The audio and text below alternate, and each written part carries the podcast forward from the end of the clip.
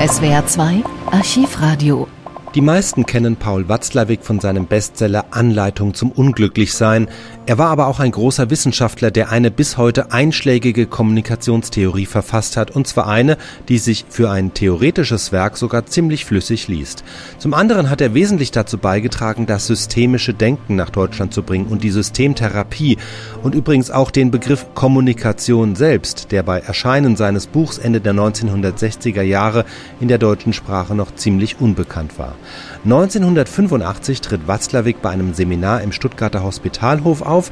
Anschließend gibt der Hildegard Lüning vom Süddeutschen Rundfunk ein Interview, in dem sie auch Auszüge aus dem Vortrag anspricht. Denn Watzlawick ist nicht zuletzt deshalb so populär, weil er seine Botschaften in prägnante Geschichten packen konnte.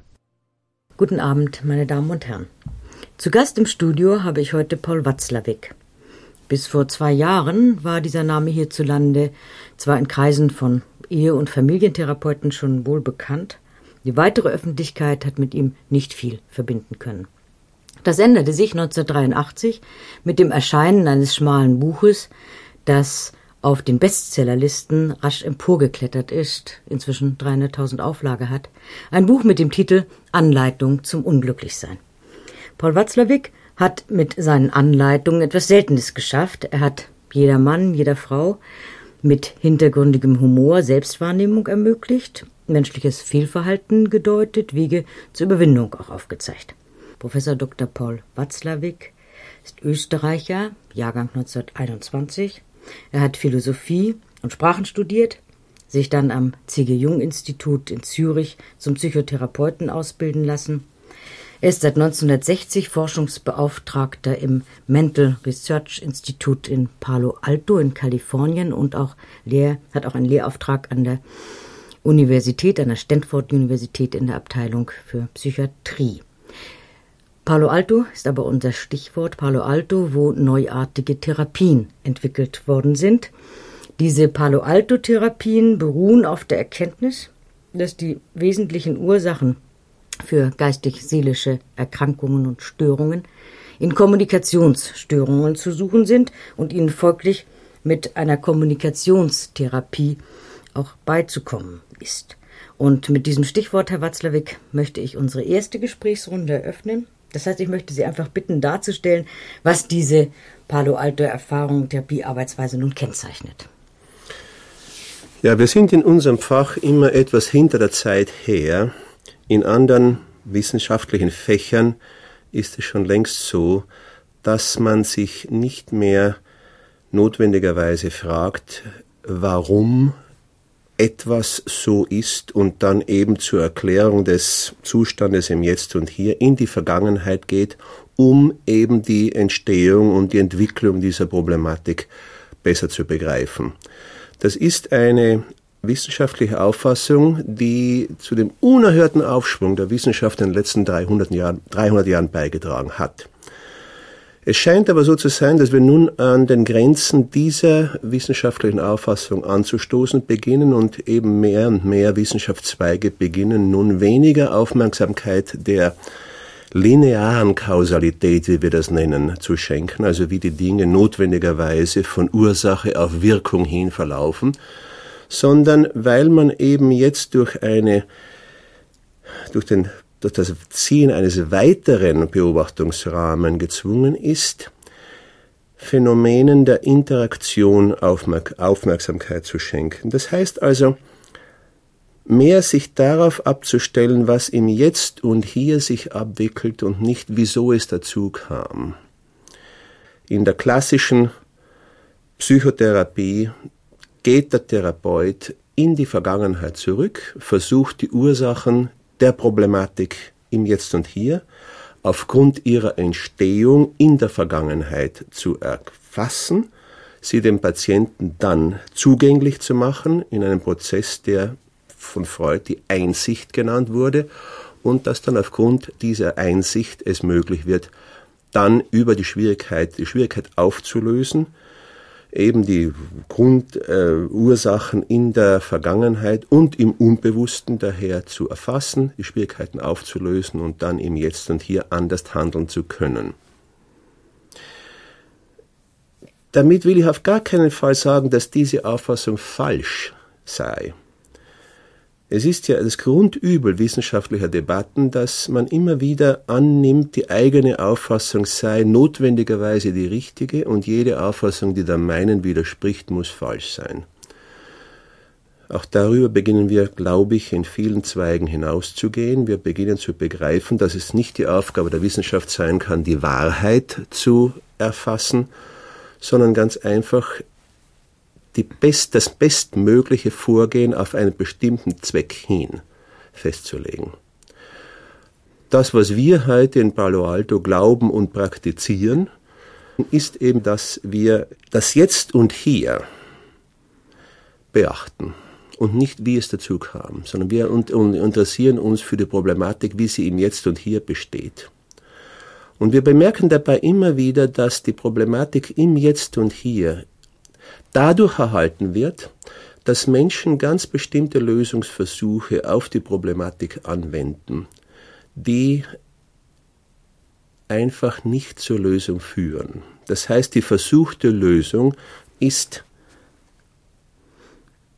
so, dass sie das Problem nicht nur nicht löst, sondern erhält, sozusagen. Können Sie das mal an einem Beispiel anschauen? Das wäre so, dass zum Beispiel, ähm, es ist ganz klar, dass die Art und Weise, wie man einem Kind gewisse Verhaltens, wünschenswerte Verhaltensformen bei, beibringt, dann relativ einfach ist, wenn das Kind sechs oder acht Jahre alt ist, wenn Sie wollen, beispielsweise dass dieselbe Haltung aber dann einfach nicht mehr möglich ist, dieselbe elterliche Haltung, dann kontraproduktiv und absurd wird, wenn, das, wenn der Sohn oder die Tochter 14 oder 18 Jahre alt ist. Damit will ich sagen, dass im Beibehalten von Lösungsformen, die an irgendeinem Punkt in der Vergangenheit die bestmögliche, vielleicht die, einfach, die, die einzigen möglichen waren, im Beibehalten dieser Lösungstechniken oder dieses Lösungsvorgehens liegt eben die Problematik. Wir tun immer noch dasselbe und wenn es dann nicht mehr aufgrund der veränderten Umweltbedingungen nicht mehr so geht wie einmal, dann untersuchen wir nicht, ob unsere Prämisse, unsere Grundannahme vielleicht der Korrektur bedarf. Wir korrigieren und versuchen zu ändern nur die Anwendungen dieser selben, dieser, dieser Prämisse. Und da sehen Sie schon in der Entwicklungsgeschichte, ganze Gattungen wurden ausgerottet vom großen Ordner Tod, weil die ursprüngliche Anpassung der betreffenden Gattung an die bestehenden Umweltbedingungen durch die Veränderung dieser Umweltbedingungen einfach nicht mehr angepasst genügend ist. Und ganze Gattungen, das wissen wir sehr wohl, wurden auf diese, werden auf diese Weise ausgerottet. Was heißt das nun in der, in der Therapie? Das heißt also in der Therapie ganz einfach, dass wir uns vor allem dafür interessieren, was, worin besteht das Problem. Wir fragen unsere Klienten vor, vor allem, was bringt sie zu uns, worin äh, besteht das Problem. Und wenn wir das einigermaßen klar zu begriffen haben, glauben, wir versuchen dann also eben eine Haltungsänderung herbeizuführen. Ja, und das Mittel nennen Sie in Palo Alto Verhaltensverschreibung. In einem Seminar mit Therapeuten hier im Stuttgarter Hospitalhof haben Sie das an vielen Beispielen anschaulich gemacht. Und ein Stück aus der Aufnahme sollten wir jetzt einspielen. Da kommt eine junge Frau von 18 oder 20 Jahren zu einer bereits bestehenden Therapiegruppe dazu und sie wird natürlich nach dem Grund befragt, der sie zur Therapie bringt und sie sagt, sie hätte größte Schwierigkeiten, Nein zu sagen. Das heißt, Forderungen abzulehnen, die unbillig sind, die nicht in ihrem eigenen Interesse sind. Und wie Sie sich vorstellen können, hat sie natürlich die größten Schwierigkeiten. Sie wird ausgenützt, rechts und links, vom finanziellen bis zum sexuellen. Sie hat all die Einsicht, die ein auf mit Einsicht arbeitender Therapeut sich erhoffen könnte. Sie weiß genau, wie, wann, warum, wieso dieses Problem entstand. Sie war etwa acht Jahre alt. Sie war allein daheim mit dem Vater, der krank im Bett lag, und sie bat an jenem Nachmittag das Haus nicht zu verlassen. Sie ging trotzdem weg, spielte irgendwo, kam zurück nach zwei Stunden und der Vater war tot. dieses fürchterliche Erlebnis natürlich hat sie weitgehend beeinflusst. Und diese Angst vor den tödlich, tödlichen Wirkungen einer Ablehnung, einer Verneinung, einer Weigerung, die sind mit ihr, bei ihr geblieben. Und der Therapeut hat die, die brillante Idee. Und er sagt nun zu dieser Frau, gut, nun gehen Sie bitte hier herum und sagen Sie zu jedem der Anwesenden in irgendeiner Form Nein. Lehnen Sie irgendetwas ab. Eine Art Rollenspiel, wenn Sie wollen. Die Betreffende wird sehr äh, nervös und erregt und sagt, nein, das kann ich nicht tun. Ich habe Ihnen doch eben erklärt, das ist mein Problem. Und lehnt sich erst nach etwa 30, legt sich erst nach etwa 30 Sekunden darüber Rechenschaft ab, dass sie genau das nun tut, was sie sagt, sie könne es nicht tun. Sehen Sie, die Eleganz einer solchen Intervention liegt darin, dass sie eine Situation schafft, in der nur zwei Möglichkeiten gegeben sind. Und es nicht darauf ankommt, welche der beiden nun angenommen und welche abgelehnt wird. Es bestanden nur die beiden Möglichkeiten, entweder der Aufforderung des Therapeuten folgend, nun dieses Rollenspiel, das natürlich die ganzen Ängste mobilisierte, durchzuführen, oder sie konnte das tun, was sie tat, die Aufforderung des Therapeuten abzulehnen. In beiden, in jedem Falle war sie, hatte sie einen ersten Schritt aus dieser Problematik heraus getan. Das war ein Beispiel für eine Verhaltensverschreibung. Sie wollten dazu aber noch etwas erklären. An sich sind wir an einem Punkt angelangt, wo sich vielleicht die größte Divergenz zu den bestehenden Therapieformen aufzeigt, nämlich die, dass in den klassischen Therapieformen, wie ich schon vorher erwähnte, der wichtigste Teil eben die Bewusstmachung, die Herbeiführung von Einsicht ist. Und dass der Therapeut also die Sprache der Deutung, der Erklärung und so weiter spricht. Während in unserem Ansatz wir auf Erklärungen verzichten und nur der, der, dazu zu kommen versuchen, den Betreffenden andere Verhaltensformen irgendwie akzeptabel zu machen. Das kann unter Umständen sehr schwer sein. Jetzt arbeiten Sie aber auch mit dem System der Paradoxie. Was meint das?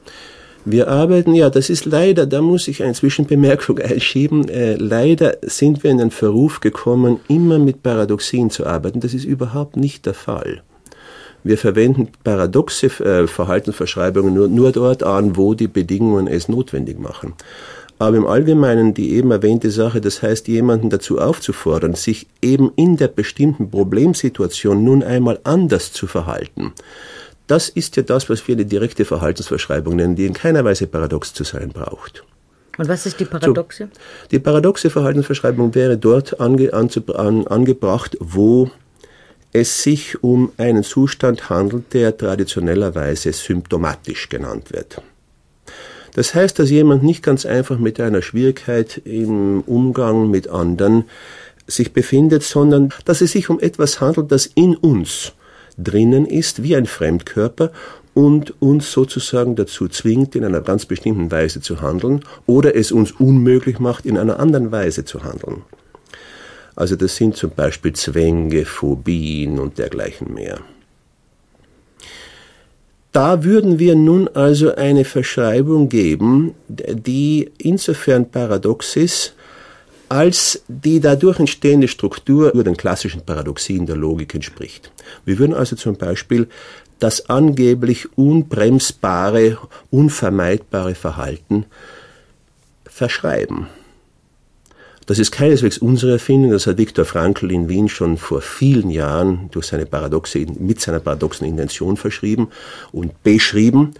Also zum Beispiel der einfachste Fall, den ich mich erinnere von Frankl zum Beispiel, er sagt, wenn jemand ein nervöses Zittern der Hände hat, das es ihm unmöglich macht, in Gegenwart anderer Leute eine Tasse Kaffee zu trinken oder sich eine Zigarette anzuzünden, weil die Hände einfach zu sehr zittern, dann wird der Betreffende auf jeden Fall die einzig vernünftige Lösungsform anzuwenden versuchen. Er wird versuchen, seine Hände durch eine Willensanstrengung ruhig zu halten, also diese, diese nervösen Äußerungen irgendwie zu verheimlichen, zu unterdrücken. Und es ist sehr wohl bekannt, je mehr man sich zusammenreißt, desto nervöser, nervöser wird man. Und je, mehr man, je nervöser man wird, desto mehr reißt man sich zusammen. Es entsteht also ein Teufelskreis, der immer zu mehr desselben führt.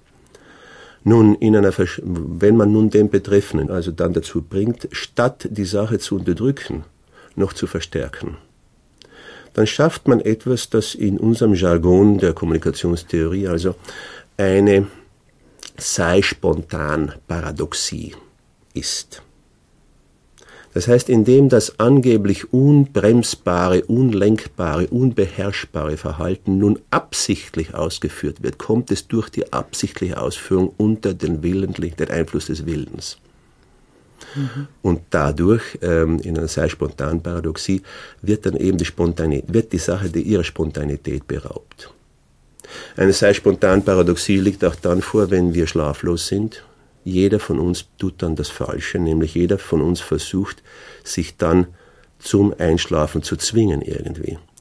Aber Einschlafen ist nun einmal eine spontane Sache, die man willentlich nicht erreichen kann. Will man es, dann macht man es nur schlimmer. Dann bleibt man wach. Nämlich es gibt keine sichere Art und Weise, wach zu bleiben, als sich irgendwie mit Willensanstrengung zum Schlafen bringen zu wollen.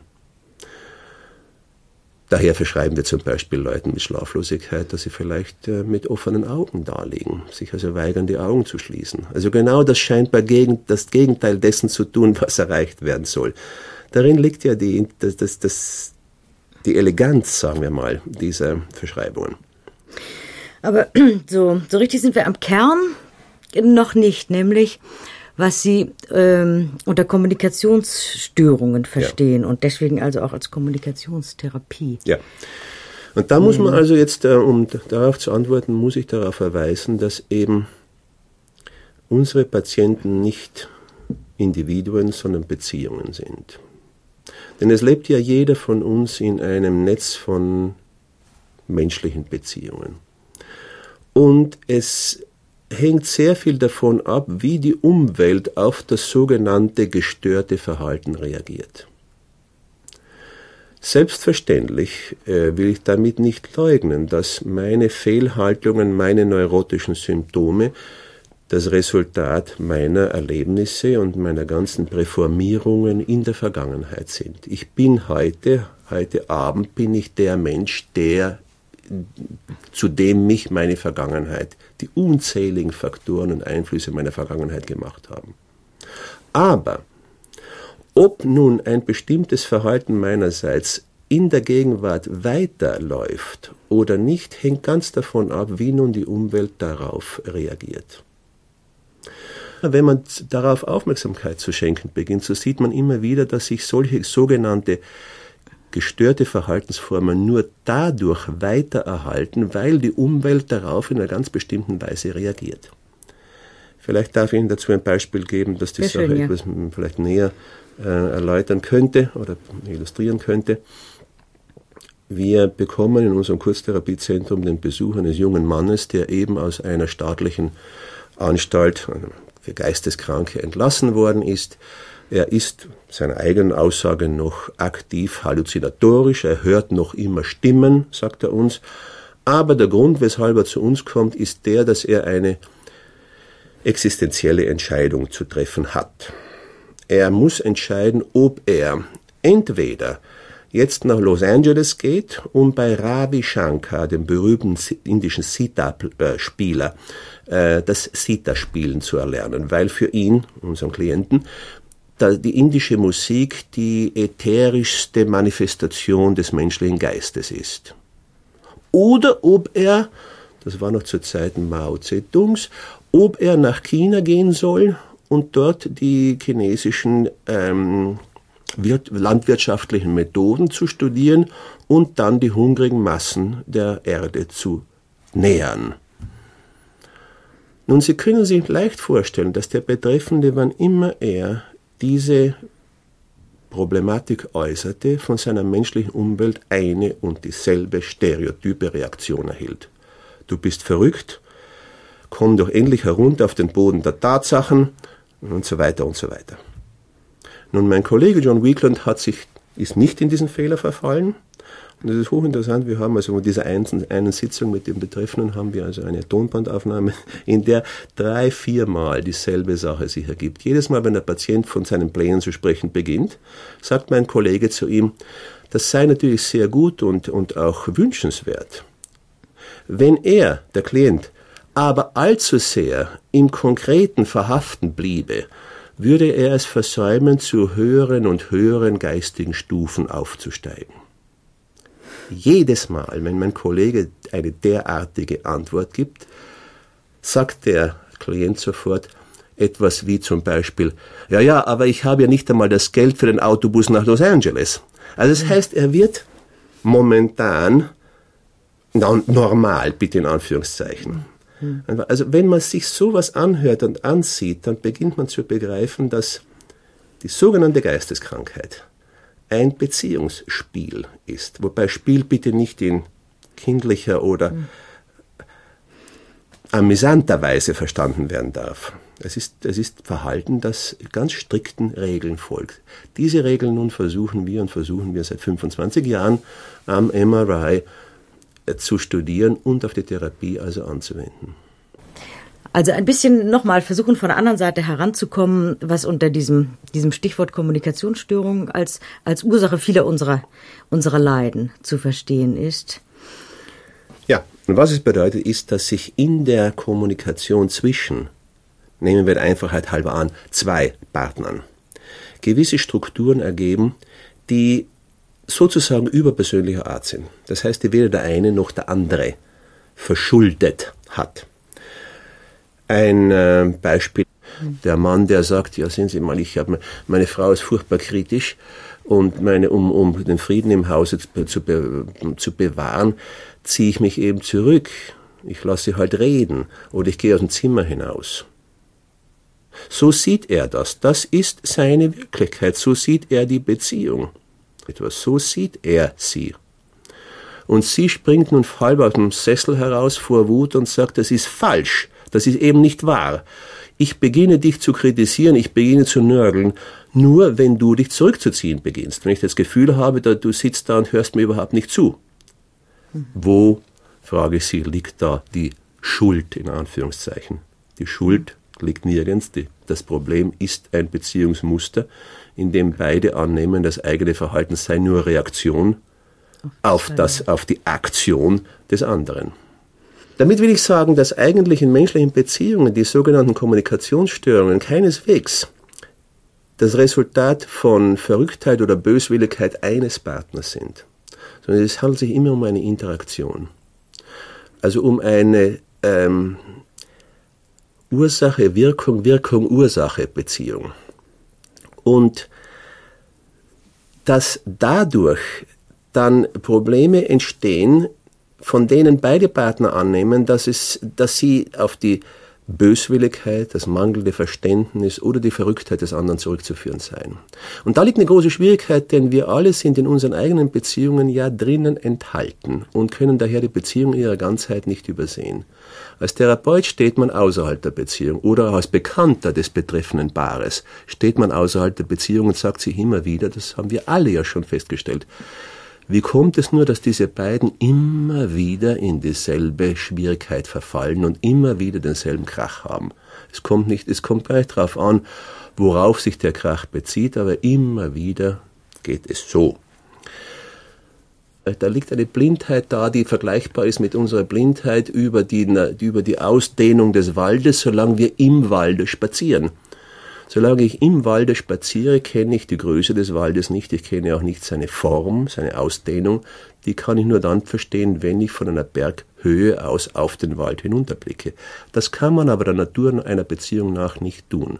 Und da liegt eben die therapeutische Möglichkeit. Man kann nun den beiden irgendwelche Verhaltensverschreibungen geben, die dieses betreffende Korrekturverhalten, das in Wirklichkeit nur Instabilität erzeugt, ändert oder zumindest blockiert. Das wäre im Wesentlichen also der, der, der, Ansatz, den wir hier führen. Was wir zu tun versuchen, ist dann Folgendes. Wir wenden uns zum Beispiel zunächst an den Mann und sagen ihm, wenn Ihre Frau nicht hier wäre und ich würde Sie fragen, was ist die Sicht des Problems Ihrer Frau? Wie sieht Ihre Frau das Problem? Was würden Sie mir antworten? Und ich, ich bitte die Frau in der Zwischenzeit still zu sein, zuzuhören, wie gut, wie richtig, wie vollständig Ihr Mann Ihre eigene Sicht des Problems mir zu erklären vermag. Und dann mache ich das umgekehrt, dann, dann, dann bitte ich die Frau, mir nun ihrerseits die Definition des Problems in der Sicht ihres Mannes zu geben. Mhm. Es ist hochinteressant, wie dabei immer wiederum sich diese Situation ergibt, dass einer der Partner fassungslos den anderen fragt, ja, ich hatte ja keine Idee, dass du glaubst, dass ich das von dir glaube. Auf diese Weise nämlich mhm. kommt, man, kommt man eigentlich zu einer, zu einer Klärung, die eben sonst fast nicht möglich wäre.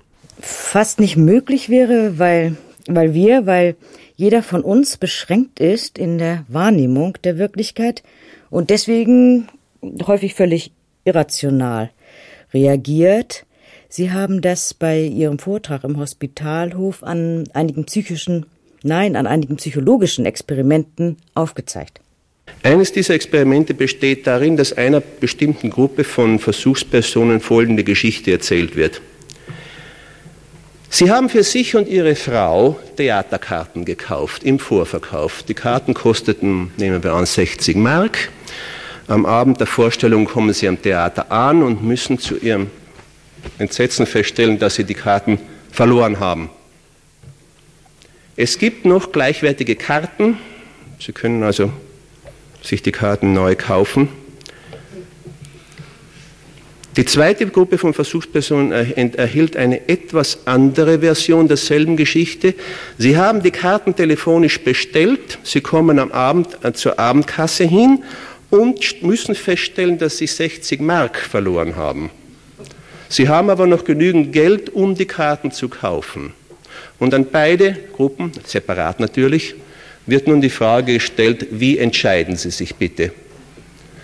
Und nun, wie Sie vielleicht schon vermuten, hat, äh, entscheidet sich der Großteil der ersten Gruppe dafür, nach Haus zu gehen. Während sich ein Großteil der zweiten, der Großteil, die überwiegende Mehrzahl der zweiten Gruppe dazu entscheidet, eben nochmal eben, eben die Theaterkarten zu kaufen und den Verlust von den 60 Mark irgendwie zu verschmerzen. Eine vollkommen irrationale Sache, die man nur vielleicht darauf zurückführen kann, dass wir sozusagen mit verschiedenen Konten in unserem Kopf herumlaufen. Da gibt es also ein Konto für Theaterkarten und das ist, äh, da ist ziemlich wenig Geld drin. Und wenn da mal 60 Mark fehlen, dann ist eben aus, dann muss man nach Hause gehen. Während dem Konto Bargeld, das ist besser dotiert, da kann man sich also leisten, eben 60 Mark für Theaterkarten auszugeben.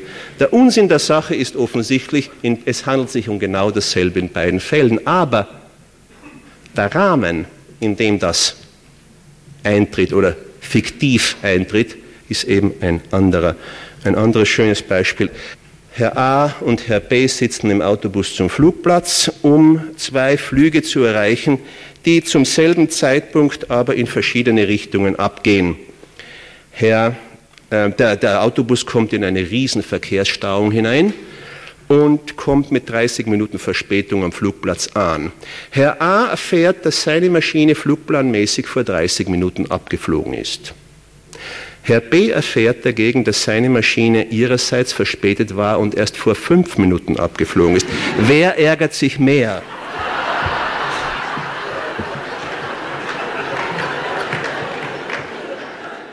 Naja, da braucht man natürlich nicht dreimal raten, wer sich mehr ärgert. Aber diese erheiternden Beispiele, Herr Watzlawick, die dienten ja der Illustration Ihrer Behauptung, dass es keine objektive Wirklichkeit gibt. Ihre Bücher, die erfundene Wirklichkeit und wie wirklich ist die Wirklichkeit, besagen ja grob zusammengefasst, alle Wirklichkeit ist im Ergebnis letztlich ein Ergebnis unserer Wahrnehmung, also eine subjektive. Die Wirklichkeit, die objektive Wirklichkeit, eine von unserer Wahrnehmung unabhängige, gibt es nicht, sagen Sie. Wenn es sie überhaupt gibt, dann ist sie uns unzugänglich. Das ist eine bittere Pille und da gibt es auch sehr viel Kontroverse über diese Annahmen. Aber hm, lassen Sie mich ganz kurz ausholen, um nur um diesen wichtigen Unterschied zu machen. Ich glaube, man kann, man sollte von zwei Wirklichkeitsstufen sprechen. Das eine wäre die Wirklichkeit, die uns die Sinnesorgane vermitteln. Und was diese Wirklichkeit betrifft, so hat es vielleicht einen Sinn, zu sagen, einer hat dann Recht, der andere hat Unrecht, wenn es eine Meinungsverschiedenheit ergibt. Wenn ich Ihnen sagen würde, dieses rote Kontrolllicht da hier auf äh, dem Schaltbrett ähm, ist grün, dann könnte man anhand einer äh, gewissen äh, Instrumentierung könnte man feststellen, dass das, dieses Licht tatsächlich in den Rotabschnitt des Spektrum des weißen Lichtes fällt, wenn Sie so wollen. Und daher wäre erwiesen, dass Sie Recht haben und ich Unrecht habe. Darum dreht sich's aber eben bei menschlichen Problemen höchst selten. Die Probleme, die, mit denen wir zu tun haben in unserem eigenen Leben oder als Therapeut, die sind ja nicht dieser Natur, sondern die handeln ja von der Bedeutung, von dem Sinn und von dem Wert, den wir diesen Objekten oder Elementen der Wirklichkeit erster Ordnung, wie ich das nennen möchte, zuschreiben. Sehen Sie, auch ein, ein, das habe ich schon sehr oft gesagt, gestatten Sie mir, dass ich wiederhole, mhm. auch ein normalsichtiges Kleinkind kann dieses rote Licht da feststellen. Das Wahrnehmen, meine ich. Mhm. Es böll, aber deswegen, das, das Kind weiß deswegen aber nicht, dass dieses Licht auf Deutsch mit dem Ausdruck oder mit dem Geräusch rot bezeichnet wird. Oder mit den drei Symbolen R, O, T. Das ist nun eine menschliche Zuschreibung, die absolut nichts mehr mit der Wellenlänge des Rotlichts zu tun hat und die also einem, einem anderen Wirklichkeitsstufe angehört, nämlich eine, was ich die Wirklichkeit zweiter Ordnung genannt habe. Ja, das die uns aber die Möglichkeit gibt, uns miteinander überhaupt zu verständigen. Ja.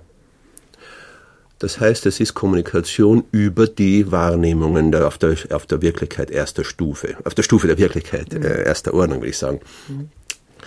Das Kleinkind weiß, unter, weiß auch noch nicht, dass zum Beispiel unter Umständen das Auftauchen roten Lichts bedeutet, man darf die Straße jetzt nicht überqueren. Das ist noch ein einfacheres Beispiel. Nun, worauf es bei uns immer ankommt, im ganzen Leben und daher auch in unseren Problemen, das sind die Widersprüche, die sich ergeben aus den verschiedenen Wirklichkeitsdeutungen, Erklärungen, äh, Sinnzuschreibungen, bestimmter Menschen. Sehen Sie, äh, besonders menschliche Beziehungen sind ja nicht platonisch irgendwo gegeben. Es, es gibt ja keine wahre, endgültig wahre, menschenunabhängig wahre Sicht einer Beziehung, einer menschlichen Beziehung. Es gibt nur die Ansichten der beiden Beziehungspartner. Wenn diese Ansichten sich weitgehend decken, dann haben wir es mit einer beglückenden, reifen, guten Beziehung zu tun. Wenn sie sich dagegen nicht decken, dann haben wir ein sogenanntes Kommunikationsproblem, wenn Sie so wollen. Und diese Kommunikationsprobleme aber kennzeichnen unsere Situation. Kennzeichnen. Im Schnitt. Also in der Familie, im Berufsumfeld, in, äh, auch in der Gesellschaft. Kann man gehen bis, bis Politik und Wirtschaft. Oh ja. Das heißt also, wer es, es braucht die Einsicht, dass das, was ich jetzt als Wirklichkeit wahrnehme, woraus ich mir meine Weltanschauung zusammensetze, nicht die des anderen sein muss, dass er eine völlig andere haben kann, und äh, dass ich dann eigentlich erst fähig bin zu wirklicher Kommunikation. Richtig. Mhm. Nun, die Idee stammt von einem äh, Ex-Österreicher, der als äh, Logiker und Mathematiker in Kanada wirkend ist, Anatol Rapoport, der sie einmal, das ist hochinteressant, gerade heutzutage, der sie einmal vor ganz kurz ähm, anwenden wollte in einem seiner Bücher, also als Anwendungsmöglichkeit vorgeschlagen hat auf internationale Beziehungen. Mhm. Er sagte, wenn es möglich wäre, eine Verfahrensregel einzuführen, wonach bevor irgendetwas in einer der Konferenzen der Supermächte irgendetwas Konkretes behandelt werden kann, müsste, aufgrund dieser Verfahrensregel, die eingeführt werden müsste, zunächst, müssten zunächst beide Seiten den Standpunkt der anderen Seite zur Zufriedenheit der anderen Seite definieren. Das heißt, die Amerikaner müssten zunächst einmal den sowjetischen Standpunkt so darlegen, dass die sowjetische Delegation sagen würde, ja, stimmt, ihr habt uns, ihr habt unseren Standpunkt richtig dargelegt. Und dann wäre das die Rolle, die, die, die Reihe an den Amerikanern. ihrerseits nun den sowjetischen Standpunkt darzulegen. Und Rappaport sagt, und ich bin überzeugt, dass das äh, stimmt, wäre das möglich, wären 50 Prozent des Problems vermutlich bereits gelöst, bevor das Problem selbst überhaupt zur Sprache käme. Das also wie gesagt, sicher. im Kleinen versuchen wir das und mit Erfolg. Ja, aber naja, die Frage ist natürlich, wie kann man das also ähm, auf solchen Ebenen erreichen, nicht? Eben. Und es gibt ja keinen internationalen Therapeuten, zu dem sich nun ja, die beiden strittigen Partner, an den sich die beiden strittigen Partner wenden. Ja. Leider. Das ist klar. Äh, ganz im Gegenteil, womit wir dann bei einer anderen Geschichte ja wären im Rahmen dieses großen Spektrums Wirklichkeitswahrnehmung und, und Problemlösung. Ähm, Im Gegenteil, es ist so, dass ähm, jeder dieser beiden Partner fußt auf einem, in einem System, das einer, eine auf einer Seite zugegebenermaßen eine Ideologie ist, namens Marxismus, Leninismus, Sozialismus, Kommunismus oder wie immer, das auf der anderen Seite nicht zugegebenermaßen äh, auch eine Ideologie ist, nämlich also äh, Kapitalismus oder was immer. Ja. Und, und da liegt ja eigentlich der Knoten der Geschichte. Dass also alle solche Ideologien, sagen Sie, gründen nicht in Wirklichkeit. Sie sind gefährliche Selbsttäuschungen. Und sie sind umso gefährlicher, wenn ich also glaube, ich habe die ewige objektive Wahrheit gefunden, sind ungefährlicher, je mehr ich dann damit auch missionarisch umgehe. Ja, da bin ich vollkommen Ihrer Meinung. Auch ich glaube, dass die unmenschlichsten Folgen und das haben wir sowohl in unserer jüngsten Vergangenheit feststellen können und die Geschichte beweist uns, dass das immer schon der Fall war. Die unmenschlichsten Folgen der Wirklichkeitskonstruktionen treten dann auf, wenn eine bestimmte Gruppe von Menschen bei der Auffassung anlangt, die eigene Wirklichkeitskonstruktion, die eigene Sicht der Welt und daher die eigenen Verbesserungsmethoden seien die einzig wahren. Wenn man das tut, kommt man früher oder später, meistens früher, unweigerlich bei Stacheldraht und Krematorien an. Und das äh, hat äh, gerade in, in, letzter Zeit der Münchner Philosoph Robert Spemann sehr schön ausgeführt in einem Essay. Da verwies er eben darauf, dass äh, jeder Versuch, das Summum Bonum, also das höchste Gut, im Jetzt und Hier zu verwirklichen, das himmlische Jerusalem, also schon jetzt und hier, einzuleiten, unmenschliche Folgen haben muss. Ja, andererseits, woran soll sich denn das Handeln? Ausrichten dann, wenn wir entweder leugnen, dass es überhaupt so etwas wie eine objektive, für allen wahrnehmbare letzte Wahrheit und Ordnung gibt? und andererseits äh, gar keine einzige mehr als verbindlich erkennen können. Das heißt, es gelte dann ja genauso für Weltanschauungen. Ne? Es gilt also genauso keine, für Weltanschauungen ja. und für die persönlichen Anschauungen der Welt. Das mhm. heißt also nicht nur für geteilte Weltanschauungen, die von einer Gruppe von Menschen für richtig betrachtet wird, sondern in meinem Fall, in meinem Fach ist es dann das Individuum, das eine ganz bestimmte Weltanschauung hat und von der natürlich felsenfest annimmt, dass sie die richtige sein muss, weil sie eben mhm. passt. Ja, da kann man dann nur sagen, dass es eben immer wieder sich erwiesen hat, dass der Versuch der Einführung des äh, Idealzustands unmenschliche Folgen hat. Die Einführung der Egalité, Liberté und Fraternité im Jahre 1879, die versuchte Einführung nach 1879, hat so bekanntlich zu fürchterlichen äh, Exzessen geführt. Wir haben das immer wieder gesehen jetzt in letzter Zeit. Also ich möchte da wohl sehr stark darauf verweisen, dass es, ähm, um zu, zur Ideologie zu werden, ähm, muss eine Wirklichkeitskonstruktion den Machtanspruch darauf erhe erheben, die letzte Wahrheit gefunden zu haben. Und sich daraus dann das Recht abzuleiten, die Menschheit messianisch auf diese Wahrheit hinzulenken. Da sich die Menschheit aber sehr rasch als verstockt oder uninteressiert erweist, leitet der Weltbeglücker, der Messianische, sich daraus das ab, was ähm, Lübbe war es, glaube ich, äh, die Selbstermächtigung zur Gewalt nennt.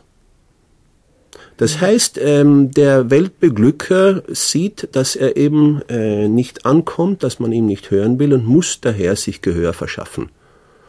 Und ähm, greift dann eben zur Gewalt.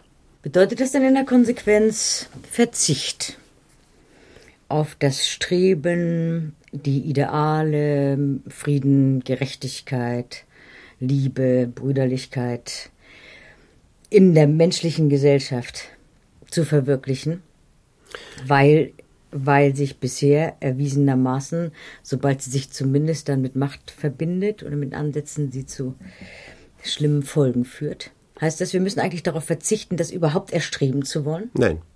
Es muss nur dem, dem Bemühen des Einzelnen überlassen bleiben.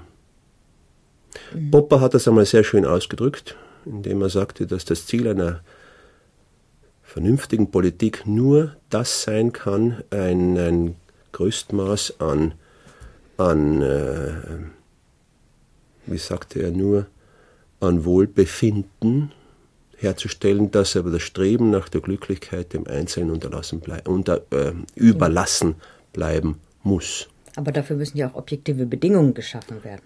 Ja, dafür müssen objektive Bedingungen geschaffen werden, aber die können niemals, die dürfen niemals den Anspruch darauf erheben, eben endgültig und vollkommen zu sein. Das heißt, wir müssen ganz einfach äh, versuchen, die Demokratie nur als eine Form eine Staatsform zu sehen, die dem Menschen Schutz vor dem Menschen gibt. Das ist die klassische althergebrachte Auffassung der Demokratie und wenn man davon abgeht, kommt man in ganz üble Verwirrungen hinein. Und was bedeutet das dann jetzt für Weltanschauung und Religionen, die sich alle dadurch auszeichnen, dass sie eine letztlich verbindliche Sinndeutung des Lebens geben können und eine absolute Wahrheit. Ja, schauen Sie, wenn wir von der Inquisition absehen, meinetwegen, und von den Folgen der Kreuzzüge, dann müssen wir äh, der Kirche zubilligen, dass sie ja nicht mit Macht und mit Drohung uns diese Sicht der Welt aufzudrängen versucht. Die Kirche sagt nur, kommt zu uns. Glaubt, und ihr werdet sehen, dass ihr daraus Glücklichkeit und, und eine gewisse Gelassenheit dem, dem, dem Leben und dem Tode gegenüber finden werdet. Die Kirche sagt ja nicht, glaubt das, sonst werden wir euch verfolgen. Und das gilt natürlich auch für die, für die persönlichen Auffassungen. Hm. Ich kann sehr wohl versuchen, einen mir lieben Menschen davon zu, zu überzeugen, was ich glaube, dass für ihn am besten wäre. Solange ich das nicht mit Drohung verbinde und so weiter, sehe ich daran, sehe ich keinerlei Schwierigkeit oder sehe ich nichts daran auszusetzen. Mhm. Ja. Ja, was hat das für Folgerungen so für das, was wir betreiben, zum Beispiel im Rundfunk, nämlich also die, die hauptberuflichen Kommunikateure. Da würde ich jetzt ganz gerne noch ein, ein bisschen mit Ihnen drüber nachdenken. Also Sie sagen ja, es gibt zwei verschiedene Wirklichkeitsbegriffe, die wir meist miteinander vermischen und ohne uns darüber Rechenschaft zu geben. Nämlich einmal, es gibt die objektiv feststellbaren Tatsachen ähm, und das ist sicher so. Also an diesem und diesem Zeitpunkt treffen sich diese und diese Politiker, da passiert dieses Unglück oder sonst was. Und zweitens aber gibt es äh, den Sinn und den Wert, den wir ihnen zuschreiben. Das ist der, der zweite Teil des Wirklichkeitsbegriffes. Für mich ist ja die Frage, können wir Vermittler, wir, wir Wirklichkeitsvermittler, was ja passiert mit Kommunikation, hauptberuflich betrieben in den Medien und so, können wir denn das überhaupt unterscheiden? Und zwar beginnt das im Grunde schon bei den Nachrichten. Also Sie sehen ja wohl die Übel besonders darin, dass es vermischt wird, diese Wirklichkeitsbegriffe. Können wir das also unterscheiden, auseinanderhalten, wenn ich, egal, das fängt bei den Nachrichten an, aus dem Unmassen von Material eine Auswahl treffe, ihnen eine bestimmte Platzierung gebe, eine bestimmte Länge und so, dann habe ich ihnen schon Sinn und Wert zugeschrieben, der also aus meiner persönlichen Wirklichkeitswahrnehmung kommt. Das gleiche gilt, was ich in Politik und, und Kultur bringe. Ja, und was dabei besonders wichtig ist, die Sache bleibt subtil fast unsichtbar und unhörbar. Die Auswahlkriterien sind, die stehen ja nicht da, klar sichtbar.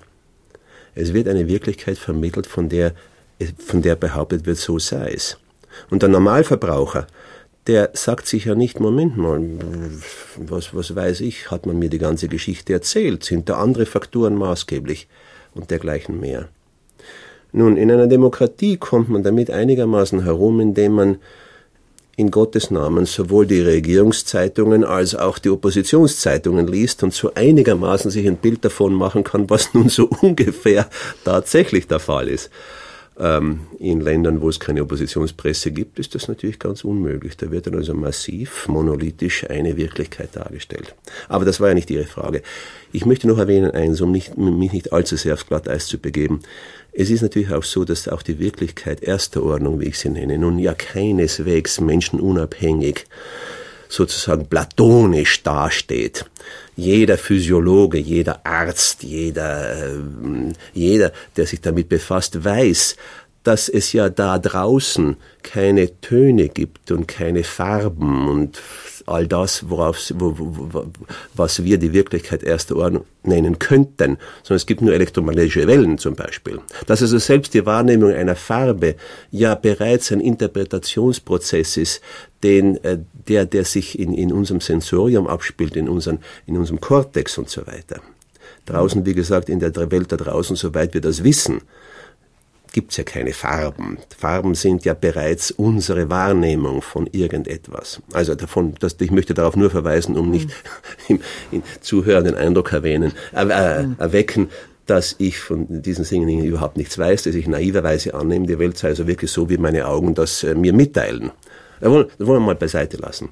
Also wie gesagt, das Problem ist also, wie kann man nun auf der äh, Ebene der zweiten Wirklichkeitsordnung, wie kann man da hier irgendetwas Wahres, Konkretes, Zutreffendes vermitteln? Und ich glaube, die Möglichkeit besteht ganz einfach nicht, denn auch wir, jeder einzelne von uns, bringt das ja nicht fertig. Wir müssen ja ununterbrochen, um überhaupt funktionieren zu können, eine Auswahl treffen aus der Unmasse von Informationen, die an uns äh, herankommen, fortwährend. Wir sind einem Hagel von, von Information ausgesetzt fortwährend.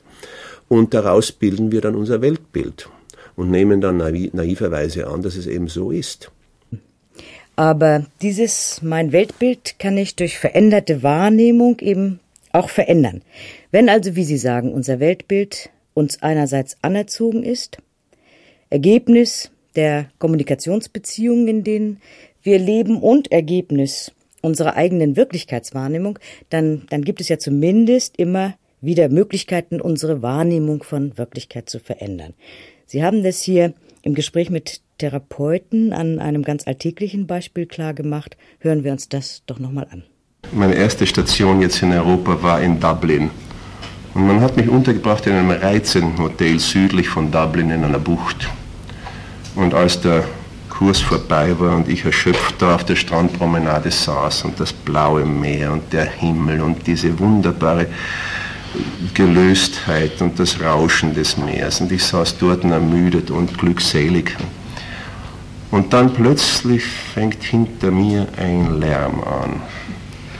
Da, spielt, da spielen ganz offensichtlich Kinder Fußball mit einer Bierdose, einer leeren. Ein fürchterliches Geknatter und lärmen. Und ich denke mir, warum muss das sein? Warum können die das nicht woanders tun? Müssen die das hier tun, wo die meisten, meisten Menschen herkommen, um, um sich zu entspannen, um die, die, die Landschaft zu genießen? Das geht weiter hinter mir. Und ich drehe mich um und was sehe ich? Ich sehe einen schwarzen Hund, der mit einer Virtuosität und mit einer Hingabe mit seiner Bierkanne da hier spielt. Wie ein Fußballspieler geht er mit dir um, nimmt sie ins Maul, rennt auf eine Mauer hinauf, wirft sie hinunter, springt nach. Und ich bin begeistert, ich habe Hunde furchtbar gern. Und ich sitze jetzt also weiter dort und der Lärm hinter mir geht weiter und ich bin glücklich und zufrieden. Sehen Sie mal, die Wirklichkeit erster Ordnung, wie ich das genannt habe, der Lärm, der war genau dasselbe. Aber die Bedeutung, die ich ihm zugeschrieben habe, die war eine ganz andere. Naja, nun kann man ja fragen, Herr Watzlawick, was wäre, wenn das kein Hund gewesen wäre, sondern eben tatsächlich spielende Kinder den Lärm verursacht hätten? Aber na klar, dann sagen Sie zu Recht, es war eben ein Hund. Was mich interessiert, ist, abgesehen von der Tatsache, dass Ihre veränderte Wahrnehmung, in diesem Fall natürlich Ihr persönliches Wohlbefinden, wiederhergestellt hat, was mich interessiert, warum ist Ihnen das eigentlich grundsätzlich so bedeutsam? Das hat große Bedeutung in meinem Fach, denn naiverweise gilt als das Kriterium menschlicher ähm, Normalität, geistiger Normalität, ja die sogenannte Wirklichkeitsanpassung einer Person. Dass aber die Wirklichkeitsanpassung ihrerseits eine reine Konstruktion ist, darüber legt man sich ja keine Rechenschaft ab. Erst wenn man reist zum Beispiel, bemerkt man, dass es ja in verschiedenen Ländern, in verschiedenen Erdteilen äh, ja ganz anders sein mag. Mir wurden in Indien Swamis, also Heilige, vorgestellt, die im Westen ohne weiteres als katatone Schizophrene diagnostiziert worden wären. Also es hängt ja. Warum? Also was, was, was zeigen die für ein Verhalten? Also das, das, das, ist also das ist, katatonische Schizophrenie ist ein, ein, klinischer Begriff, der sich auf bestimmte Verhaltensweisen betrifft, die also sehr starr, also, ähm, zum Beispiel ähm, regungslos, ähm, immer in einer selben Haltung verbleibend und so weiter. Oder die Möglichkeit dann auch einer gewissen Erregung und so weiter. Ich meine nur, um, um zu, ich wollte damit nur sagen, man könnte also diesen, äh, den Manifestationen, die dort für die, den Ausdruck von Heiligkeit und Weisheit gelten, könnte, würde man bei uns äh, zweifellos eine psychopathologische äh, Beschreibung, äh, würde man ihr geben das, damit äh, ist eben die ganze Sache relativiert und die ganze Idee der Wirklichkeitsanpassung als Kriterium der geistigen Gesundheit fällt dadurch weg. Philosophisch unhaltbar ist sie ja seit Kant und seit Hume, aber heute noch arbeitet man mit dieser Annahme. Nun, das hat natürlich dann ganz bestimmte äh, Folgen, mhm. die für mein, für mein Fach sehr wichtig sind. Denn ähm, wenn man endlich äh, sich dazu äh, durchringen kann, dass es eben keine wirkliche Wirklichkeit gibt, äh, deren sich die sogenannten Normalen besser bewusst sind als die sogenannten Verrückten, dann kommt man äh, zu dem Schluss, dass da alle Wirklichkeit konstruiert ist, im Falle von menschlichem Leiden an der betreffenden Wirklichkeit, die betreffende Wirklichkeitskonstruktion des Betreffenden eben geändert werden kann. Und das ist eigentlich das, was die Psychotherapie versucht und was wir versuchen, indem wir Leute dazu bringen, sich anders zu verhalten. Wenn ich nämlich jemandem sage, verhalte dich einmal täglich in der und der Weise, dann schaffe ich in einem sehr wirklichen Sinne eine neue Wirklichkeit.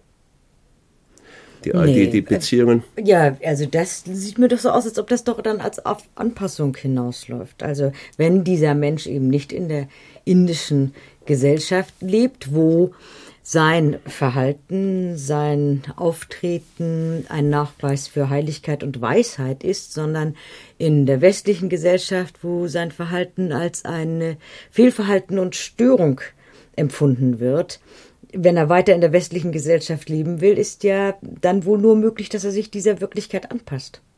Das meine ich ja.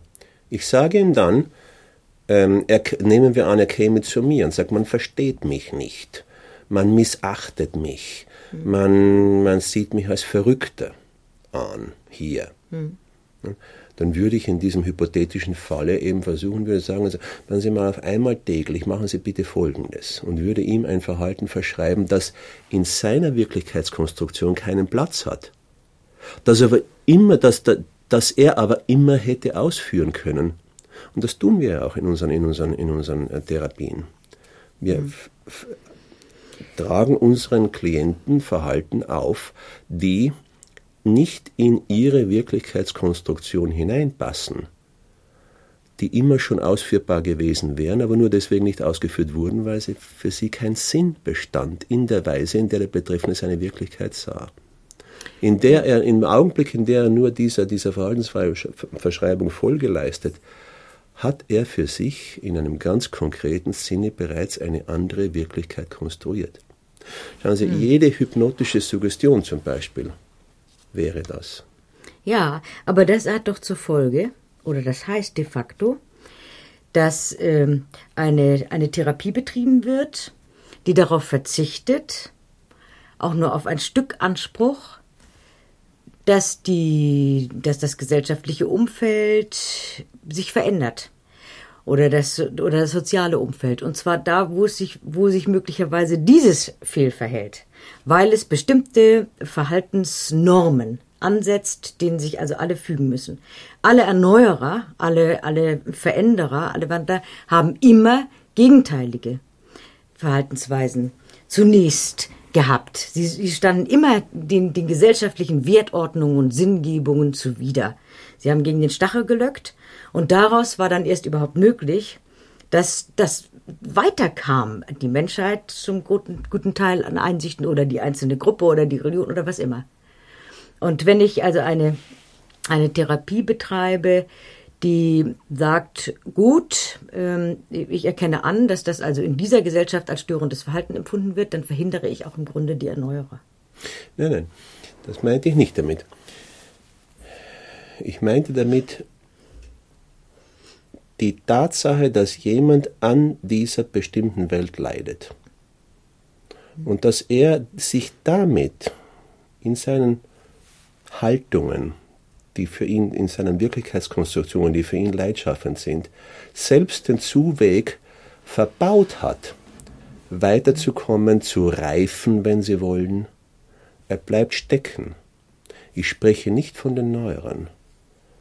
Denn das hieße ja wirklich dann äh, menschliche Probleme, die für den mhm. Betreffenden sehr leidvoll sind, wie zum Beispiel eine Depression oder ähnliches mit Kreativität in einen Topf zu werfen. Das um Gottes Willen nicht. So möchte ich nicht verstanden werden. Mhm. Ja, mir scheint fast, die Zuhörer im Stuttgarter Hospitalhof haben Sie besser verstanden als ich jetzt gelegentlich. Vielleicht, weil eben Ihr Vortrag dort mit so vielen erheiternden Beispielen gespickt war.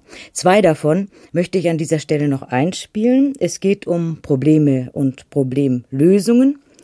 Und dem ersten ist dann, ist dann vorauszuschicken ihre These, dass wir unfähig sind zu vernünftigen Problemlösungen, wenn wir einfach nach dem Rezeptverfahren mehr desselben, also ein Problem mit Mitteln oder mit Maßnahmen angehen, die systemimmanent sind, also die Mittel, die das Problem erzeugt haben, auch zur Problemlösung verwenden.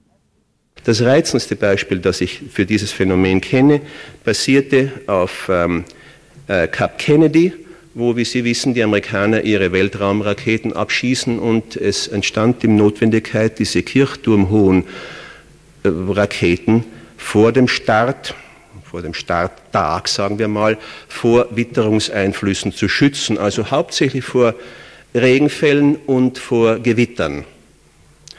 Und man beschloss also, einen genügend großen Hangar zu bauen. Hangars hatte man bereits seit 80 Jahren oder vielleicht 100 Jahren gebaut, ich weiß es nicht.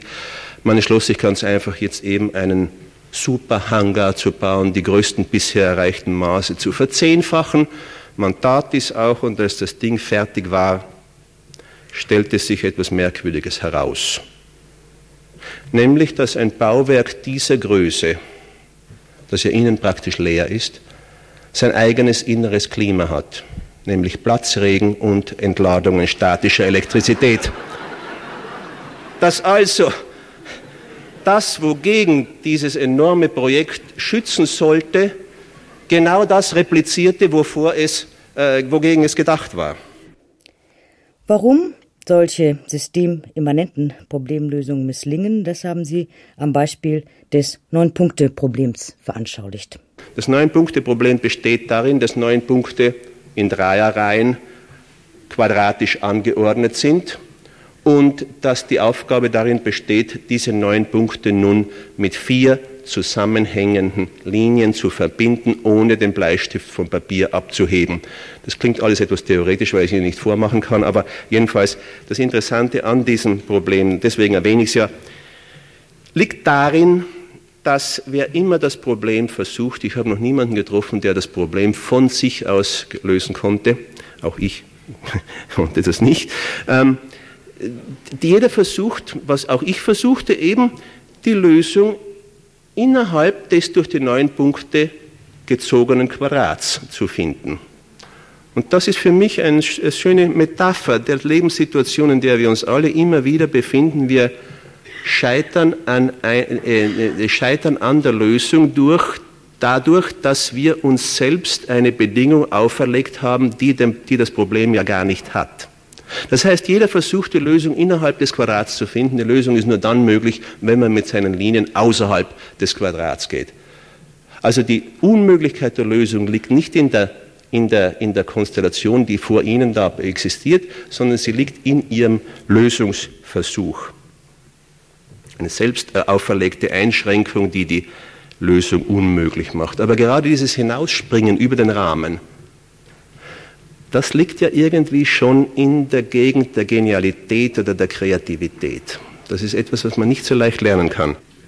Wenn man sich, wie man das als Therapeut ja tun muss, mit Problemen und Problemlösungen befasst, und wenn man willens ist, an menschliche Probleme nicht bereits mit den Scheuklappen einer bestimmten Theorie heranzugehen, dann fällt einem unschwer auf, dass Mensch wie Tier die fatale Eigenschaft hat, an einmal erarbeiteten, einmal gefundenen Lösungen stur festzuhalten. Und zwar auch dann, wenn die Umweltbedingungen sich schon so weit geändert haben, dass die Lösungen, die einmal möglicherweise die bestmöglichen, vielleicht die einzig möglichen waren, nicht mehr zutreffen und dass auf diese Weise eben die Lösung dann zum Problem wird. Warum das so ist, darüber lässt sich sehr viel streiten und spekulieren. Ich weiß es nicht. Ich muss nur annehmen, dass die Ökonomie des Verhaltens Mensch wie Tier dazu bringt, eben an dem festzuhalten, was sich einmal als erfolgreich, zumindest als adäquat erwiesen hat.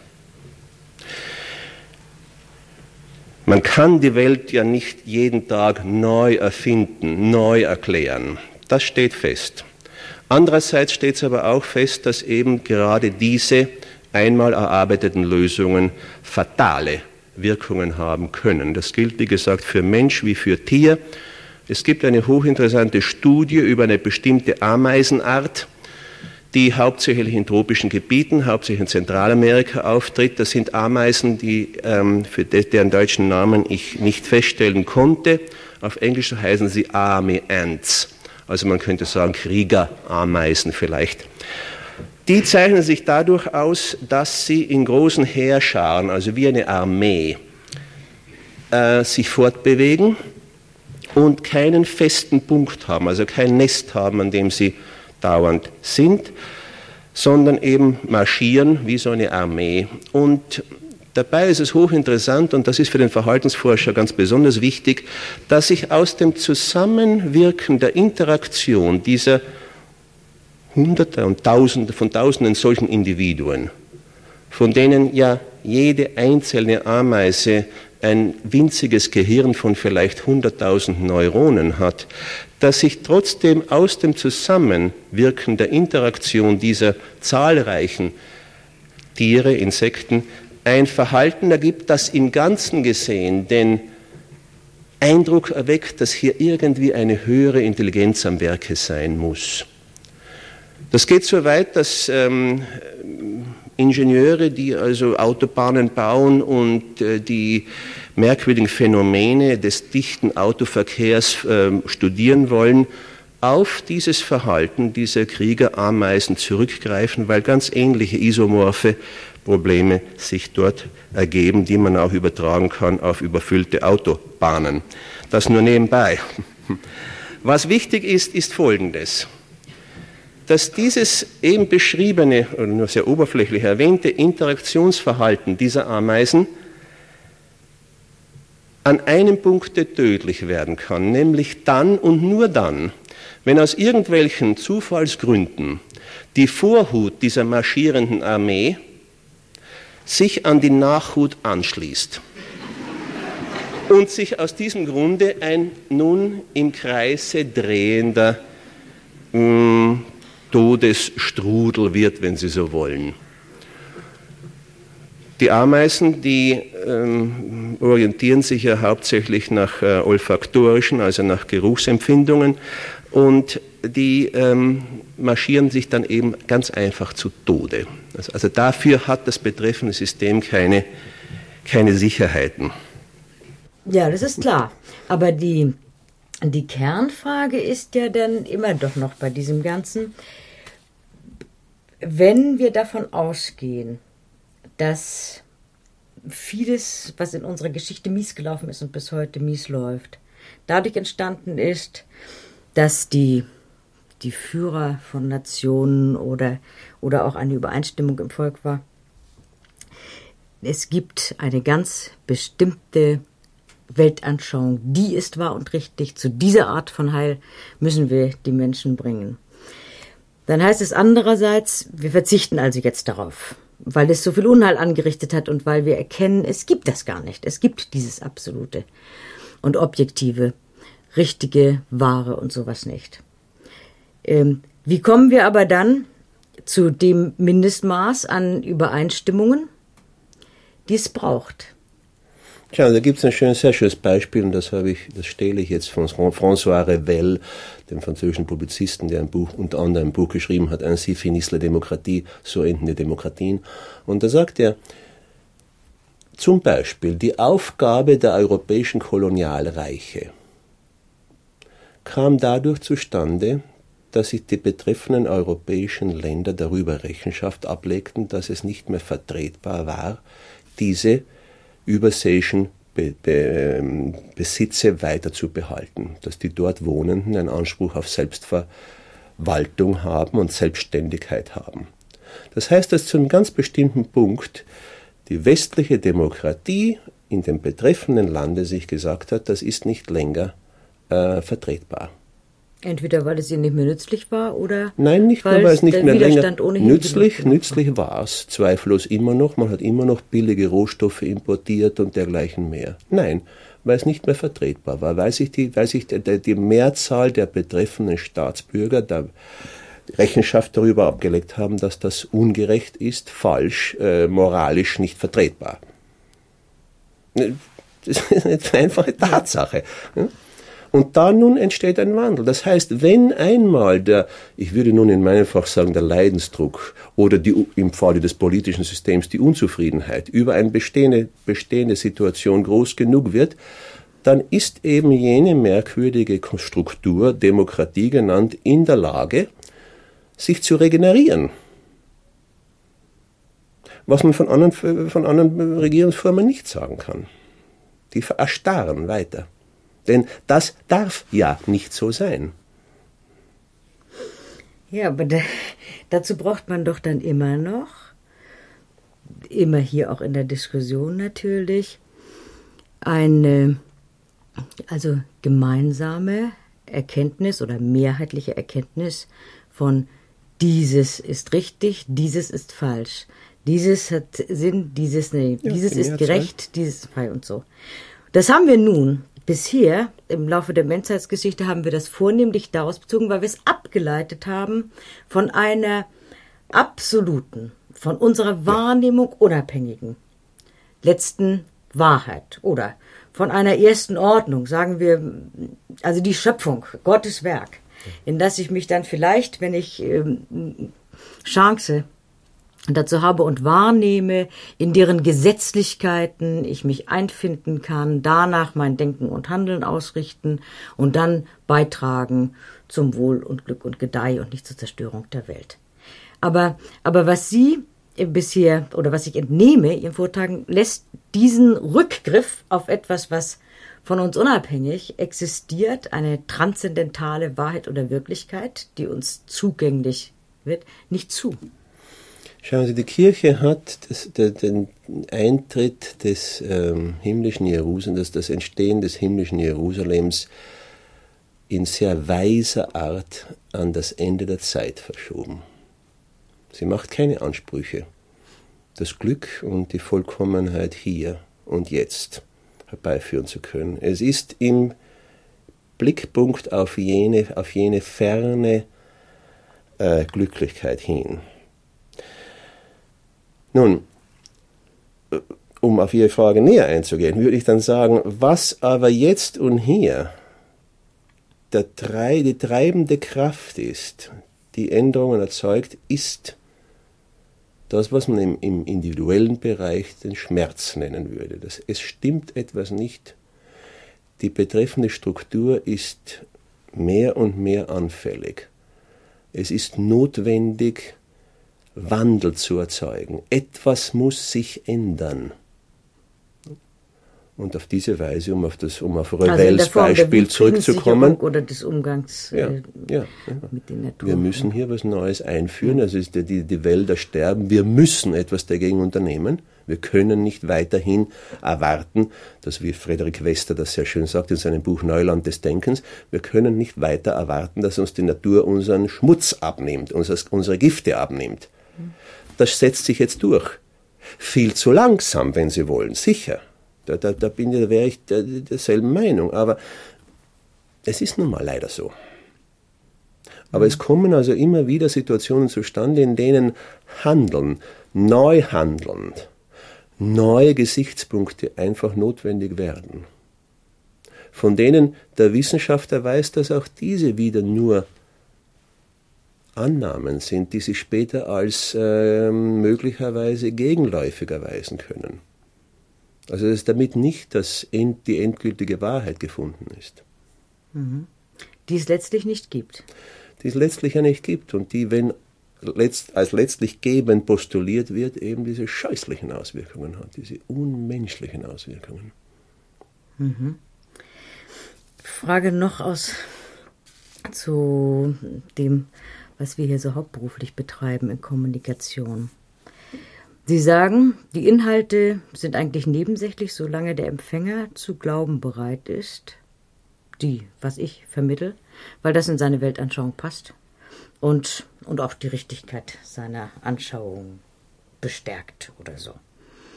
Nun ist für mich dann auch die Frage, wie kann ich denn vermitteln, was dem Empfänger nicht passt? Weil ich zum Beispiel aus guten Gründen der Ansicht bin, er sollte sich damit auseinandersetzen. Also nehmen wir mal ein Beispiel der Dienstagredaktion, ein Beispiel aus diesem Jahr. Ähm, es ist klar, wir sind in der Demokratie, in der Demokratie hier, als Demokratie in einer Krise. Das ist an vielem wahrnehmbar. Und es beruht unter anderem auf, den, auf dem Missverständnis der Rollenverteilungen in der Demokratie. Nämlich solange ich also Politik verstehe als äh, die Mehrheit Politik versteht wie ein Theaterstück oder betreibt. Also Zuschauer und die und die schicken in gewissen Abständen ihre Akteure da auf die Bühne bei Wahlen und diese Vertreter auf der Bühne, diese Politiker, die haben dann perfekt ihre Rollen zu spielen, die dürfen nicht nicht hilflos erscheinen, sie dürfen nicht zweifelnd sein, sie dürfen nicht suchend sein, sie dürfen nicht unsicher sein. Dann müssen sie von der Bühne verschwinden. Also die sind eingeklemmt in, in Sach- und Fraktionszwänge und Machtstrukturen und was alles und abhängig auch. Und äh, dann ist also die Frage natürlich, ob nicht unsere Politik dann nur wieder demokratisch wirksam und wahrhaftig werden kann, wenn also sich die Politiker verändern und unser Verständnis von Politik und äh, ja, die bürgerlichen Erwartungshaltungen daran und auch die politischen Spielregeln und Machtgefüge. So, dazu zwei Sendungen gemacht mit, mit zwei Politikern, die auf dem Wege sind, das zu bedenken und in Gang gesetzt haben. Bei dem ersten, ja, bei dem anfänglichen Versuchen in Deutschland, Psychoanalyse und Politik zusammenzubringen. Gut.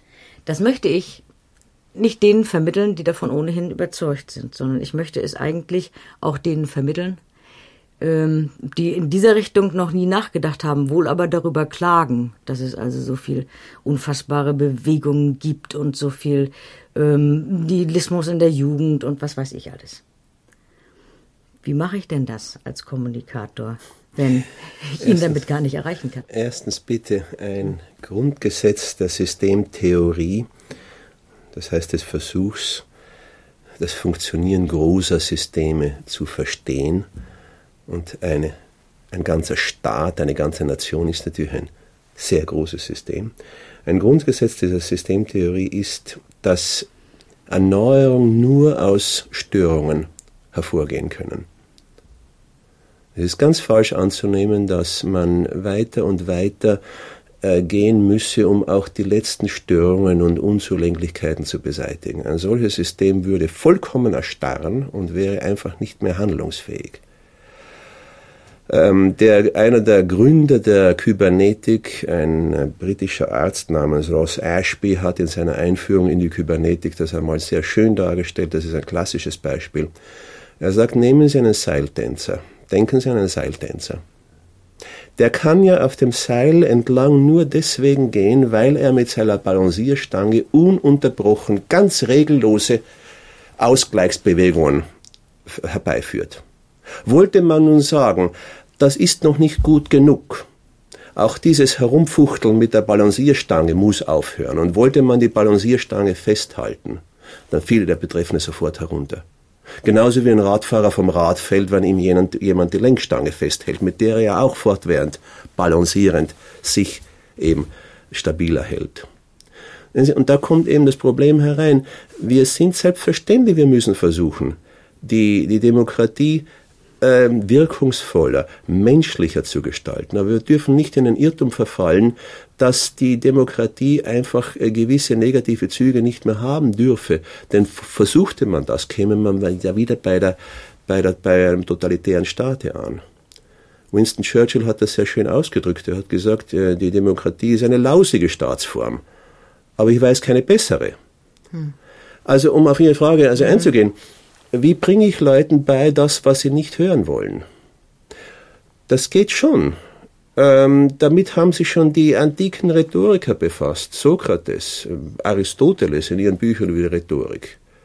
Sie haben gesagt, willst du jemanden äh, überzeugen? Ver verwende seine eigenen Argumente. Und wenn ich mir so gelegentlich auf meinen Reisen so Parlamentsdebatten anschaue, nicht nur in der Bundesrepublik, sondern auch sonst wo, dann ist es eben immer wieder dasselbe. Da befetzt sich rechts und links. Und es kommt dabei herzlich wenig heraus. Denn äh, das sind, das ist das, was man in der mathematischen Spieltheorie Nullsummenspiele nennt. Das heißt Spiele, in denen nur gewonnen oder verloren werden kann. Währenddem die Grundlage einer Demokratie ja darin liegt, dass sie eben im Gegensatz zu den totalitären Staatsformen grundsätzlich imstande ist, Kompromisse zu schließen. Forderungen aufzugeben, um einen Kompromiss zu finden, an dem beide dann gewinnen. Das ist heute äh, eben sehr oft nicht genügend berücksichtigt. Mhm. Aber das liegt im Wesen der Demokratie und ist auch dort möglich. Genau wie im Wesen einer, es im Wesen einer Beziehung liegt, feststellen zu können, dass wenn ich Konzessionen an meinen Partner mache, dann heißt das nicht, dass ich verloren habe, notwendigerweise, sondern es kann bedeuten, dass es uns nun beiden besser geht. Es ist also in meinem Interesse liegt, Positionen aufzugeben. Also wie gesagt, um noch einmal auf die Frage zurückzukommen, wie kann ich Leuten das vermitteln, was sie nicht im Grunde genommen nicht zu hören bereit sind? Eben nur indem irgendwie dieser die, die, die, die, die, das Argument in einer Weise vorgetragen wird, dass eben nicht sofort die Gegenreaktion, die Ablehnung, die Abwehr des anderen hervorruft. Und indem ich deutlich mache, dass ich sehr wohl weiß, dass das, was ich da jetzt darstellen will, auch nur ein Stückchen von Wirklichkeit ist. Richtig, und auch das nicht den Anspruch erheben kann, die Lösung, die zu Lösung sein. zu sein. Das ist das Entscheidende Das ist das Entscheidende daran. Ja, letztes Stück. Was gewinne ich oder was verliere ich damit, äh, wenn ich mir das wirklich ganz zu eigen mache? Diese diese Bestandsaufnahme von Wirklichkeitswahrnehmung. Also wer erfasst hat, dass da seine, seine Welt und seine Weltanschauung immer, immer seine eigene Erfindung auch ist. Dass ich, wie ich den anderen wahrnehme, meine Interpretation von Wahrnehmung ist, so ist aber der andere nicht, so ist auch die andere Gruppe nicht. Ähm, dann für die Menschen, besonders denke ich, die in ihrem Leben doch immer wieder einen letzten und objektiven Sinn suchen, ist dann eigentlich nur die Möglichkeit, gut, also das kann ich aufgeben. Ich kann selbst machen oder ich kann weitersuchen. Natürlich nach so immer vorläufigen Stücken, nicht? Oder was ist die Konsequenz daraus? Was hindert mich persönlich daran, zu sagen, mein, zum Beispiel mein religiöser Glaube oder meine Philosophie oder mein Wertsystem, ist für mich maßgebend, ausreichend, befriedigend, beglückend. Nichts hindert mich daran. Ich darf dann nur, und da kommen wir wiederum zurück mhm. auf diesen einen Punkt, ich darf dann nur nicht sagen, weil es für mich ausreichend beglückend, befriedigend, erfüllend ist, daher Muss müssen es die anderen, müssen es anders auch so sehen, denn das ist die Wahrheit. Mhm. Sehen Sie, ich glaube, wer sich wirklich durchkämpfen könnte zu der konstruktivistischen Einsicht, dass meine Welt von mir geschaffen ist, der würde meines Erachtens vor allem tolerant sein denn er würde dann selbstverständlich wissen, dass die Wirklichkeiten der anderen genauso ihre eigenen Wirklichkeiten sind und für die anderen genauso bedeutend und verpflichtend sind, wie die eigene Wirklichkeit für einen selbst ist. Also daraus müsste meines Erachtens eine tolerante Haltung folgen. Zweitens wäre einer, der sich tatsächlich zu der Auffassung durchgerungen hat, der Konstrukteur, der Architekt seiner eigenen Wirklichkeit zu sein, wäre meines Erachtens im tiefsten ethischen Sinne verantwortlich. Er wäre verantwortlich deswegen, weil er wüsste, dass ihm das bequeme Ausweichen auf die Schuld anderer und auf Sachzwänge und so weiter nicht mehr offen stünde. Er würde wissen, dass er für sein Leben voll verantwortlich ist. Er hat es so konstruiert. Mhm. Und drittens wäre so ein, ein solcher Mensch daher in seiner tiefen Verantwortung eben wirklich frei. Denn wenn ich weiß, dass ich meine Wirklichkeit selbst konstruiere, dann weiß ich, dass ich sie auch anders schaffen kann.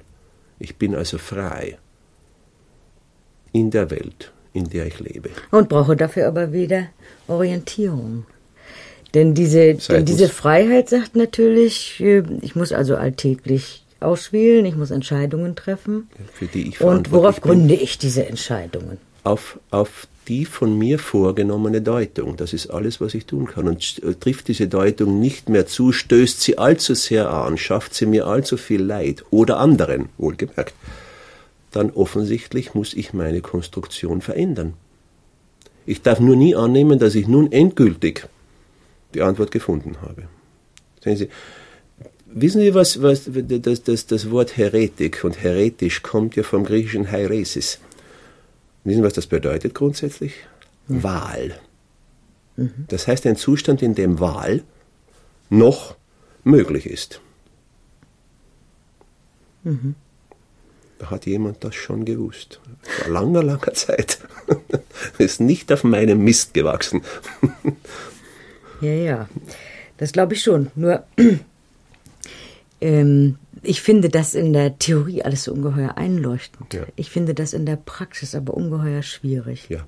Immer mehr Menschen kommen überhaupt nicht mehr zurecht in dieser Welt und, und werden immer abhängiger von den, von den helfenden Berufen und äh, Sehen Sie eigentlich eine Möglichkeit, sich solche Leute, wie Sie das sind und, und tun, überflüssig zu machen, die, die Chance zu kommen, dass im, ja, in einem einfachen Sinne gesunder, selbstverantwortlicher innerhalb des heutigen Gefüges die Leute werden? Oder brauchen Sie dazu noch endlos lange Ihre Hilfe und immer vermehrte Psychotherapie und so? Unsere Nachuntersuchungen scheinen das Gegenteil zu beweisen. Es ist vielmehr so, dass jemand, der eben aufgrund einer fast verblüffend einfachen Haltungsänderung ein ähm, scheinbar sehr schwieriges, unlösbares Problem lösen konnte. Daraus eine zusätzliche hm, Erkenntnis bekommt, nämlich die, dass auch monolithisch erscheinende Probleme in einer ganz merkwürdigen Weise, oft in einer ganz unlogischen, scheinbar paradoxen Weise gelöst werden können. Aber ich will bei Gott nicht behaupten, dass es so einen Zustand gibt wie ein problemfreies Leben. Und ich möchte auch darauf verweisen, dass die, Zahl der Leute, die sich schlecht und recht ohne sogenannte berufliche Hilfe durchs Leben wursteln, Gott sei Dank sehr, sehr groß ist.